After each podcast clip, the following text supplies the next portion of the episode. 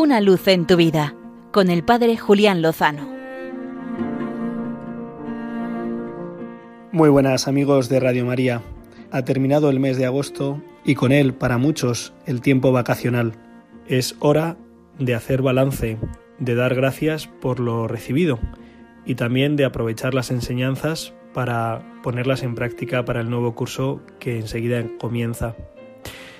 Mirando a este tiempo pasado, debo reconocer que la experiencia que más me ha marcado ha sido el encuentro con almas contemplativas, con hermanas que viven la vida de clausura, religiosas, dedicadas por completo a la oración, a la adoración, al ofrecimiento, a la intercesión, pero también dispuestas a tener encuentros con los hermanos, con los fieles, para poder compartir un poco con ellos la riqueza que el Señor derrama en sus almas.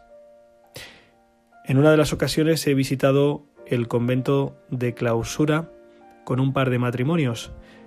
Alguno de ellos nunca había tenido relación directa con monjas de clausura y les ha impactado especialmente la alegría, el gozo de la vida de estas hermanas, la sonrisa, la acogida, la mirada, la palabra, la forma de rezar, la forma de hablar de Jesús, la forma de cantar a Jesús, rezar a Jesús en la liturgia de las horas, en la celebración de la Eucaristía cuidada, con esmero, porque es para el esposo, para aquel que las ha invitado a dejarlo todo y a quedarse con él, ese único necesario del que hablaba Jesús a Marta de Betania.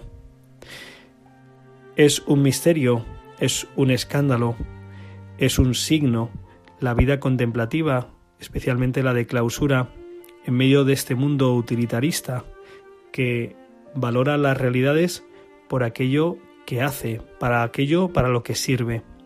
Y ciertamente la vida de clausura es, desde muchos puntos de vista, inútil.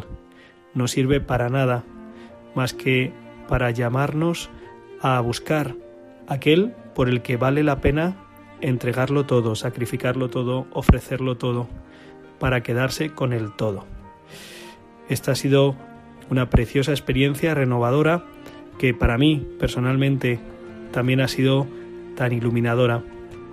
Desde que a los 18 años pude tener por primera vez encuentro, trato con religiosas de clausura, debo reconocer que en mi vida de fe y ahora en mi vida sacerdotal son un faro, son un estímulo, son un descanso, son una alegría.